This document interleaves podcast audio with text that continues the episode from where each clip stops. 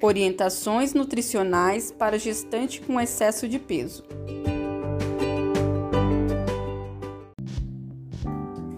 Podcast realizado por alunas do curso de nutrição da Faculdade de Saúde Pública da USP.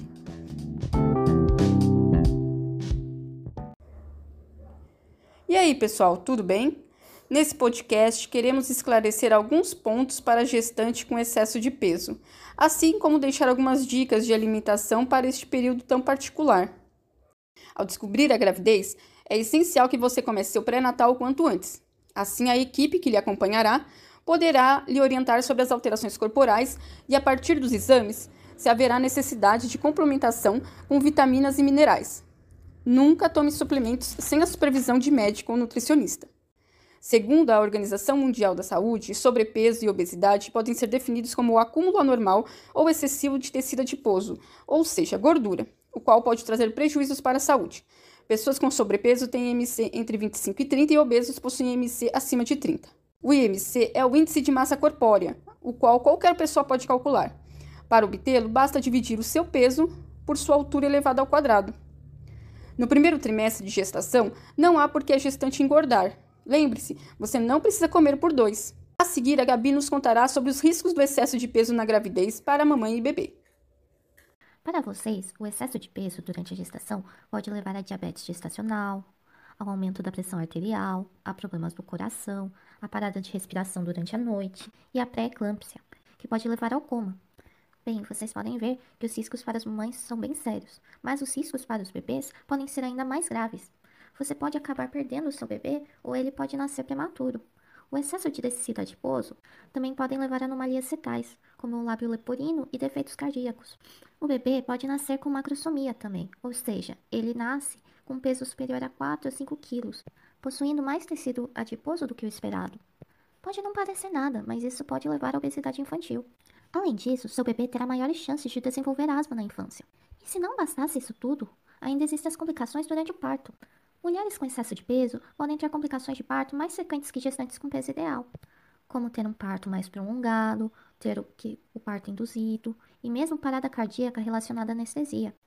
Após o parto, também há chance de ocorrer uma hemorragia maciça, infecção puerperal, que é basicamente uma infecção no aparelho genital, pielonefrite, que é uma infecção renal causada por bactérias, e tromboembolismo, que é basicamente quando coágulos sanguíneos se formam nas veias, e esses coágulos podem se deslocar até o pulmão, obstruindo o fluxo de sangue de lá, o que pode levar à morte. Mas calma, não se desespere. Os riscos existem, mas isso não quer dizer que você vai sofrer com eles. Para garantir a saúde e a segurança do bebê e de você, é importante que você seja acompanhada por uma boa equipe de médicos e nutricionistas a equipe irá formular um plano de parto e uma dieta para a gravidez, especialmente para você. Então, agora que eu assustei vocês um pouquinho, acho que muitas de vocês devem estar se perguntando: ah, então será que, que eu posso perder peso na gravidez? Ou então será que tem um limite de quanto peso eu posso ganhar durante a minha gestação? A dieta de uma gestante acima do peso é a mesma do que uma gestante com IMC normal? A Lívia agora irá responder essas questões para vocês.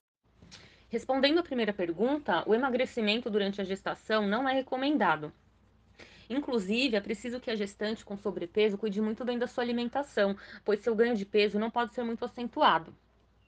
Para emagrecer, seria preciso criar um déficit calórico que resultaria numa ingestão menor de macronutrientes, que são os carboidratos, proteína e gordura, e possíveis micronutrientes, que são as vitaminas e os minerais. Então, a perda de peso durante a gestação pode provocar desnutrição na mãe e interferir no desenvolvimento fetal, pois faltaria nutrientes para o seu crescimento adequado. Além disso, a perda de peso também pode gerar alguns compostos semivoláteis no organismo deletérios para o feto. Então, sim, existe um limite de ganho de peso durante toda a gestação. Para a gestante com IMC normal, fica entre 11 e 16 quilos. Já para a gestante com sobrepeso, o recomendado é um ganho entre 7 e 11 quilos. Porém, tanto na gestação quanto na lactação, como há o desenvolvimento de um feto e a produção de leite, é necessária uma ingestão maior de calorias, o que não significa comer por dois como se acredita. É preciso calcular essas necessidades energéticas de maneira individual. Mas, no geral, o gasto calórico aumenta em 340 calorias diárias, em média, no segundo trimestre da gravidez, e 452 calorias no terceiro trimestre, o que equivale, na verdade, a uma refeição a mais. Em relação à pergunta sobre a diferença entre uma dieta para gestantes com sobrepeso ou com IMC normal, a qualidade da dieta é a mesma, ou seja, baseada em alimentos in natura. A diferença está na quantidade desses alimentos, porque dependerá das necessidades energéticas da mãe, cujas metas de ganho de peso também serão diferentes. Bom, eu gostaria de perguntar agora para Juliana se há alimentos que devem ser evitados para diminuir o ganho de peso gestacional. Oi, Lívia. Então, a gente pode dizer que sim, existem alguns alimentos que podem ser evitados nessa fase tão importante da vida da mulher. Alguns por razão de segurança alimentar, visto que eles podem ser transmissores de micro-organismos que podem ocasionar sérias doenças para a mãe e para o bebê. São eles: carnes cruas ou mal passadas, principalmente a carne de porco, e também os peixes e ovos crus ou mal passados. Em relação às bebidas, o consumo de álcool é fortemente desencorajado na gestação, porque o excesso dele pode causar a síndrome alcoólica fetal no nascimento e também uma posterior dificuldade de aprendizado no bebê. Já o consumo de cafeína, geralmente mais proveniente do café, não pode passar de 300 ml, o que corresponde a um pouco mais de uma xícara cheia, já que o excesso pode interferir no crescimento e desenvolvimento do bebê, aumentando o risco dele de nascer abaixo do peso. Caso a gestante precise ou queira usar adoçante durante a gestação, os recomendados são a sucralose e a estévia, sendo que a dose máxima é de 2 sachês ou 10 gotas por dia. É importante a gente dizer que as gestantes não podem usar a sacarina sódica e o ciclamato de sódio, porque esses adoçantes têm evidências científicas que possuem potencial carcinogênico em animais, assim pode ser bem prejudicial para o bebê em desenvolvimento. Também tem algumas recomendações gerais para se ter uma alimentação saudável durante a gestação, que são consumir com muita moderação alguns alimentos processados, os quais têm excesso de sódio ou açúcar para sua conservação ser estendida, dos quais eu posso citar alimentos conservados em salmoura, como azeitona, milho, ervilha, carne seca, compota de frutas e frutas em calda. Bom, a gestante com a saúde em dia, ela também deve evitar ao máximo comer alimentos ultraprocessados, ao passo que as gestantes que já são hipertensas, diabéticas ou cardiopatas realmente não devem consumir esse tipo de alimento, porque eles são muito ricos em sódio, açúcar, gordura saturada e gordura trans. Como exemplos de alimentos dessa categoria, eu posso citar os biscoitos recheados, o macarrão em temperos instantâneos, salgadinho, suco de pozinho, refrigerante, salsicha, etc. Bom, dito tudo isso, a gente tem que lembrar que a dieta da mãe não deve ser baseada em mero terrorismo nutricional. A gente sabe que há aquela incidência dos eventuais desejos de alimentos que não são necessariamente saudáveis e bons para a mãe e para o bebê, mas é possível sim satisfazer esses desejos, mas desde que se trabalhe quantidades e frequências, porque assim não vai haver um impacto grande na saúde. Desse modo, se for algo possível para a mãe, é muito encorajado o acompanhamento de um profissional nutricionista, já que todas essas questões podem ser conversadas abertamente em consulta e assim eu tenho certeza que a mãe terá muito mais segurança na hora de se alimentar. Falando sobre micronutrientes na gravidez, aqui eu vou citar alguns micronutrientes essenciais nessa fase. A vitamina A ela tem um papel fundamental no desenvolvimento e crescimento fetal, e o seu baixo consumo tem sido associado à má formação congênita. Onde nós encontramos essa vitamina? Em quais alimentos? Nos ovos, na manteiga, no fígado, nos alimentos amarelo-alaranjados. A vitamina D, é, a sua deficiência está relacionada ao retardo do crescimento fetal. E nós encontramos essa vitamina principalmente nos peixes.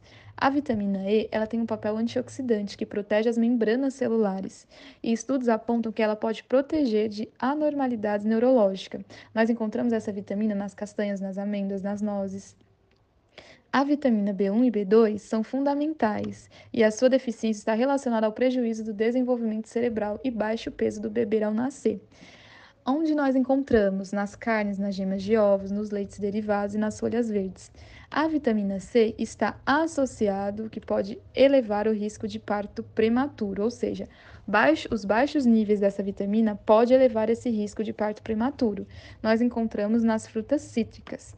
O ácido fólico é essencial para a síntese de proteínas e divisão celular, e sua deficiência pode ocasionar alterações na síntese de DNA, Durante a gestação, aumenta a necessidade de folato em até 50%, e sua deficiência está relacionada a defeitos no tubo neural. E os estudos ressaltam a importância de, nesse período, aumentar o consumo de alimentos fontes. E nem só isso, suplementar. É necessário a suplementação de ácido fólico. E mais ainda, recomenda-se a, a ingestão desse micronutriente dois meses antes do período da gravidez. O ferro, a sua adequada ingestão, permite a formação de reserva materna, garantindo o suprimento de oxigênio para o feto e prevenindo anemias. É recomendada a ingestão diária de alimentos fontes de ferro e sua suplementação a partir do segundo trimestre da gravidez. É, nós encontramos o ferro nos alimentos como carne, feijão, soja, alimentos fortificados como as farinhas, as folhas verdes escuras. O cálcio, ele tem papel importante na mineralização óssea do feto e na reserva materna para a lactação. Então, a necessidade materna da ingestão do cálcio se eleva. É recomendada a suplementação para gestantes com baixa ingestão de alimentos fontes, que são leite, queijo e iogurte. Então, nessas mamães que têm baixa ingestão desses alimentos, recomenda-se também suplementar. Eu vou falar mais propriamente sobre a alimentação da gestante. Então, pensando em quantidade e distribuição de refeições, a gente encontrou nas cartilhas por volta de três refeições principais e dois lanches saudáveis intermediários por dia. Mas é bastante comum que as mulheres sintam uma diminuição no apetite por diversos fatores, principalmente no primeiro trimestre. Por isso, a importância de um acompanhamento médico para saber investigar isso e nutricional para fazer um planejamento alimentar adequado. Então, para a composição das refeições, o nível de processamento é bem importante. Então, como indica o Guia Alimentar para a População Brasileira, prefira alimentos em natura ou minimamente processados, grãos, raízes, tubérculos, nozes, legumes, verduras, frutas, castanhas, leites, ovos e carnes. O consumo diário de vegetais é imprescindível, pois são fontes de vitaminas, minerais, fibras e compostos bioativos. Recomenda-se pelo menos três porções de legumes e verduras como parte das refeições e três porções ou mais de frutas nas sobremesas ou nos lanches intermediários.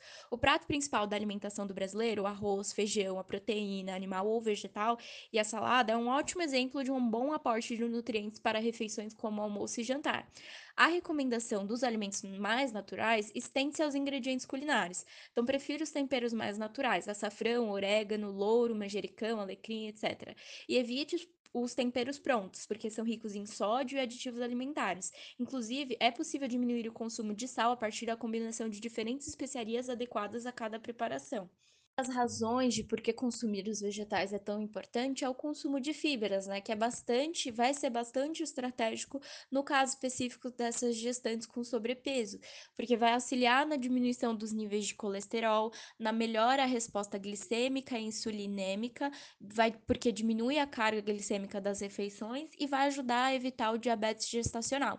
Diminui a obstipação, porque as fibras reduzem o tempo de trânsito intestinal, faz a pessoa ir mais vezes ao banheiro banheiro. É, também ajudam, vão favorecer o sistema imune por, por beneficiar a microbiota intestinal, além de favorecer o controle de peso, porque exerce um papel importante no controle da saciedade, diminuindo, portanto, a fome e é, a, reduzindo significativamente a ingestão calórica estratégia para diminuir a carga glicêmica das refeições e assim diminuir os picos de glicemia e também aumentar a saciedade é não consumir alimentos com alto índice glicêmico sozinhos, tapioca, pão branco, arroz branco, mas pensando em refeições completas, adicionando fontes de proteínas e gorduras, principalmente as gorduras insaturadas. Por exemplo, é preferível comer pão com um pedaço de queijo ou ovo do que o pão sozinho, assim como a tapioca. No caso do arroz, é mais difícil que as pessoas o consumam sozinhos sozinho, porque normalmente é acompanhado do feijão, das carnes e dos vegetais. Também precisa ter um cuidado com a hidratação, até mesmo pela ação da fibra. A recomendação durante a gravidez é por volta de 35 a 50 ml por quilo de peso por dia. É importante frisar que o consumo de outros líquidos, como chás, não substituem a água e necessitam de orientação profissional, porque algumas ervas podem ser prejudiciais à gravidez. Nas cartilhas e nos consensos, encontra-se a recomendação do consumo de leite derivados, longe das grandes refeições, como almoço e jantar, para evitar a competição do cálcio com ferro. Entretanto, se a mulher for vegetariana estrita, é possível substituir o leite, por exemplo, por vegetais verdes escuros. Por isso, seria importante um acompanhamento nutricional para saber as quantidades ideais de consumo e outras estratégias que aumentem o aporte do nutriente cálcio na dieta. Também recomenda-se o consumo de uma porção de carnes, aves, peixes ou ovos a partir da retirada da gordura aparente das carnes e a pele das aves antes da preparação, para diminuir a quantidade de gordura saturada. Então, duas porções por dia, uma no almoço e outra no jantar, de preferência que não seja frito, né? Mas se for frito, tentar diminuir a quantidade de óleo usada, fritar por menos tempo e com a temperatura não tão alta, para evitar que queime, porque haverá a formação de compostos tóxicos e a oxidação de gorduras insaturadas e insaturadas, que são processos prejudiciais à saúde humana em excesso. Mas é possível não consumir carnes durante a gravidez, pois existem fontes de proteína, de ferro vegetais e a vitamina B12 pode ser suplementada, por exemplo. Mas é importante o acompanhamento nutricional para que o planejamento alimentar seja adequado para suprir essas necessidades. Ou muitas vezes a mulher vai precisar suplementar, e aí a suplementação o médico e o nutricionista podem fazer. As gestantes vegetarianas devem consumir mais fontes de vitamina C, por exemplo, durante o dia e evitar ainda mais o consumo de fontes de cálcio e do café depois de grandes refeições. Em relação aos aspectos comportamentais, é preciso comer sempre devagar e mastigar bem os alimentos. Procurar alimentar-se em um ambiente limpo, confortável e tranquilo, de preferência acompanhada pela família e os amigos, prestando atenção no que se está comendo. E outros hábitos importantes, é interessante que a grávida pratique, segundo a orientação de um treinador, alguma atividade física e evite as bebidas alcoólicas e o fumo. Então é isso, pessoal. Esperamos que as informações tenham ajudado e a gente se encontra numa próxima.